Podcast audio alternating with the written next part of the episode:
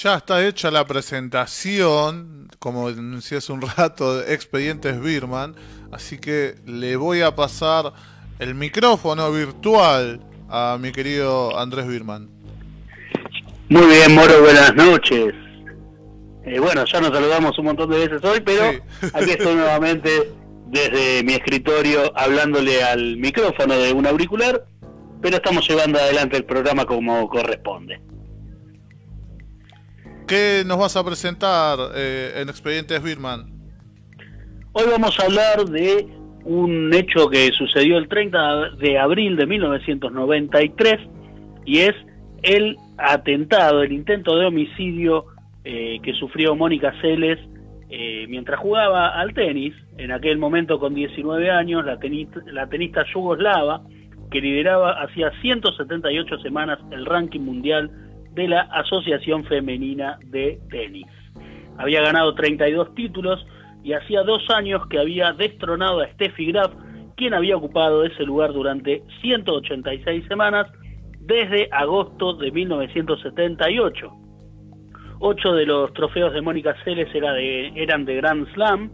Estamos hablando de Roland Garros 1990, 1991 y 1992 así como también el Abierto de Australia de 1991, 1992 y 1993, además del USA Open de 1991 y 1992. US Open. Eh, se les enfrentaba esa tarde a la búlgara Magdalena Maliva, con 19 años llegaba como la número uno del mundo y el encuentro correspondía a los cuartos de final del torneo de Hamburgo, ante 10.000 espectadores en ese lugar.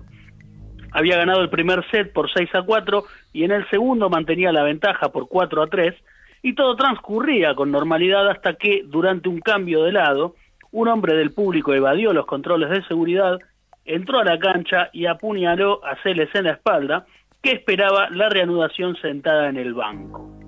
La transmisión televisiva no captó el ataque, aunque en ese momento de confusión sí pudo verse como un efectivo capturó al atacante y lo tomó por el cuello.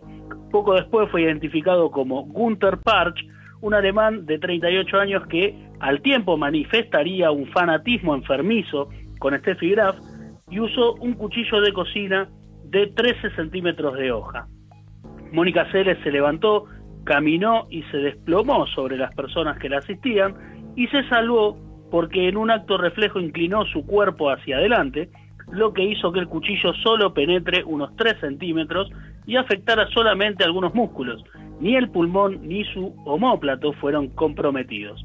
Tiempo después la tenista contó que de golpe sintió un dolor horrible, entre comillas, cito textual, en la espalda y entonces giró y vio al hombre agitando un cuchillo. Como Ceres había destronado a Graf y todo parecía indicar que se convertiría en la mejor tenista de la historia, este fanático obsesionado con la alemana atacó a su competidora con la intención de que recuperara el primer lugar en el podio. Fue a partir de este hecho que los efectivos de seguridad miran hacia el público en las competencias de tenis. Esto, Moro, si no sé si acostumbras a ver tenis, yo la verdad es que sí, no. Sí, refam. Bueno, a partir de este hecho vos viste que eh, los los efectivos de seguridad están siempre mirando al público. Fue a partir de lo que sucedió con Mónica Celes, eh, hasta ese día miraban al frente. Tenés razón. Vamos a hablar del atacante, del señor Gunther Parch, que desde que Steffi Graf perdió el primer puesto del ranking comenzó a gestar un profundo odio hacia Celes y su intención era claramente la de matarla. Permaneció detenido durante seis meses, y en el juicio declaró que de ninguna manera quiso asesinarla y que por eso había evitado herirla en el cuello o en la cabeza. Esa fue, eh, suena desopilante, pero esa fue su, su, su defensa. Eh, es, es, triste más que desopilante en realidad. Su habitación estaba empapelada con fotos de Steffi Graf, a quien había acosado también enviándole cartas anónimas. Tenía una colección completa de videos con actuaciones de la tenista alemana y en octubre de 1993 se conoció el fallo definitivo por parte de un tribunal de Hamburgo. Dos años de prisión no efectiva con libertad condicional. La sentencia también ordenó un tratamiento psiquiátrico obligatorio y Gunther Parch estuvo en un centro de rehabilitación tras ser diagnosticado con trastorno mental. Su única declaración pública fue en 1994 al diario Today y dijo lo siguiente, no diré que lo siento porque no debo hablar de mis sentimientos, solo diré que nunca más lo volveré a hacer, tampoco discutiré sobre mis motivos y mantendré mi, mi, promesa a la familia Graf. Les dije que no empeoraría las cosas para ellos hablando del accidente o de mis sentimientos. Del accidente no, del incidente, perdón, eh, leí mal lo que aquí dice. Eh, se les declaró ante los medios al mismo tiempo. Él reconoció haberme acuchillado y volverá a su vida normal mientras yo aún me recupero de una agresión que podría haberme matado. En 2018, según el medio alemán Tagespiegel, Parch vivía en una casa alejada y había sufrido varios accidentes cerebrovasculares. Y vamos a contar qué sucedió con Mónica Celes y con su carrera también dentro del tenis, que obviamente se vio afectada a partir de este intento de homicidio. Ella prometió que nunca más jugaría al tenis en Alemania, decepcionada con la, con la justicia local. Esto sucedió, nunca más volvió a pisar una cancha de tenis en ese país. Su, físico se recuperó rápido, pero psicológicamente tuvo graves secuelas. regresó a la competencia recién en agosto de 1995 y la Asociación Femenina de Tenis le pidió a las mejores tenistas del mundo en el momento del, del, del, hecho que decidieran si congelaban el ranking de seres durante su recuperación, pero no se llegó a un acuerdo y Graf volvió a liderar la tabla. Al volver, la asociación decidió que Celes compartiera el puesto con ella durante los primeros seis meses. En su biografía, Mónica Celes, el libro se llama Del miedo a la victoria, sobre este tema público. El resultado fue casi unánime en contra de, mi de la protección de mi ranking. Todas votaron en la misma línea, con la única excepción de Gabriela Sabatini. Me decepcionó que Steffi Graf haya votado en contra. Habíamos llorado juntas cuando estaba en un hospital en Hamburgo. Su contextura física había cambiado, ya que la depresión que le produjo el atentado también repercutió en sus hábitos alimenticios, y además había perdido agilidad en sus movimientos. De todos modos, volvió a competir en la elite. Ganó el primer eh, trofeo oficial que disputó en Montreal, Canadá. Una de sus victorias fue justamente ante Gabriela Sabatini. El mismo año participó del US Open, eh, perdiendo la final justamente con Steffi y en 1996 ganó su último Grand Slam, el Abierto de Australia, fue el torneo en cuestión. Se retiró en 2003 con 53 torneos, luego de quedar afuera en la primera ronda de Roland Garros, y además él sufrió el llamado Bridge Eating Disorder, que es trastorno por atracón, la traducción, por el estrés postraumático eh, después del intento de, de, asesinato. A partir del ataque, la relación con la argentina Gabriela Sabatini se fortaleció y en 2015 jugaron un partido de exhibición en el Madison Square Garden antes eh, la ex número uno del mundo, eh, volvió a referirse a su actitud. Fue la única que me apoyó, le tengo mucho aprecio, pensó como persona y no en el ranking y el negocio. Es diferente, tiene valores y es muy humana. Por eso no dudé en jugar este partido. Así que, no sé, Moro, no sé ahí, Diego tampoco si conocían eh, los pormenores de, este hecho. es mm, un, hecho conocido, pero que por ahí ya en el tiempo quedó un poco olvidado y, y bueno, se cumplieron 28 eh, años hace muy pocos días, el 30 de abril de 1993 sucedió esto y yo la verdad es que conocía lo que había sucedido, pero no no en no en detalle. No, yo como, como te dije acá, Diego se reía, que con una risa que dudaba de, mi, no sé si fanatismo, pero eh, me gusta mucho el, tenis.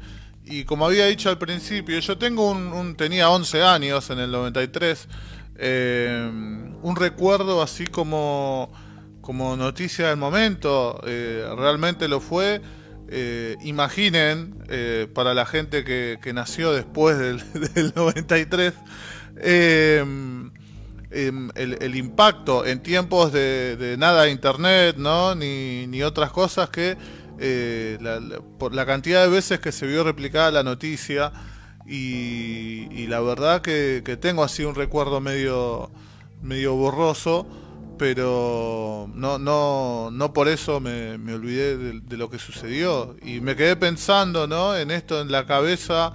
Eh, de, de Steffi Graf con. No, de Mónica Celes, digo. Me, estaba mirando el ranking y por eso tiré, tiré otro nombre.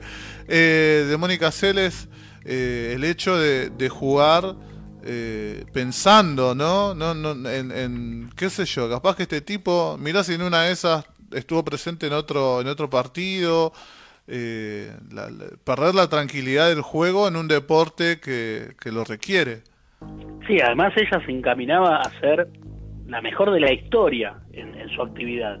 Y de repente toda esa carrera quedó interrumpida y cuando regresó no lo hizo en sus, mejores condiciones, lamentablemente. Entonces, por eso se dice también que es eh, un hecho que cambió la historia del tenis, porque eh, hoy estaríamos seguramente hablando de ella como la mejor de la historia, sin lugar a dudas. Eh, yo reitero, no, no es un deporte que, consuma, que mire demasiado, pero es en lo que coinciden muchos de los que, de los que entienden y de muchos extenistas también, y mucha gente que se ha dedicado a, ese deporte, eh, en, que, en que era realmente muy buena en lo suyo. Sí, sí, sí, sí, sí, la verdad que sí. Y hay una lista tremenda de jugadoras de tenis, de, jugadores eh, que, han sido bastante importantes en, en el deporte. Eh, pero de verdad, me encanta. A mí, digan que Diego no tiene cámara, pero me hizo reír con, con la, sospecha.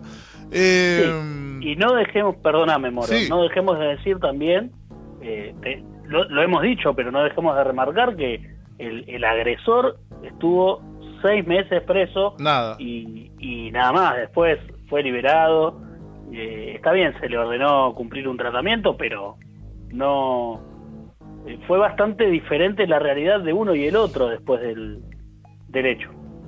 Pareciera que sucedió en Argentina, pero no. No, no, no, no sucede solamente aquí ese tipo de cuestiones. En Alemania, bueno, esto ha sido muy discutido. Sí, así es. Eh, bueno, Andrés, excelente, excelente expedientes Birman próximamente en tu canal de YouTube. Seguramente mañana ya lo tengamos subido. Hoy voy a estar laburando en la edición y mañana esté subido. Bien, bien. ¿Niches de por medio? ¿Ya, ya comiste? No, no, no, no. No, ya, ahora en un ratito. Pero déjame agradecerle eh, a Gustavo Barreiro por la cortina, a Jonathan Lanía, que estábamos hablando de posibilidades para hablar eh, en esta columna durante mayo y coincidimos en que esta era la mejor opción. Y a Víctor Ribnikov, como siempre, por el flyer. Bien, un saludo para todos ellos que nos están escuchando seguramente. Bien, les mandamos un abrazo grande a todos.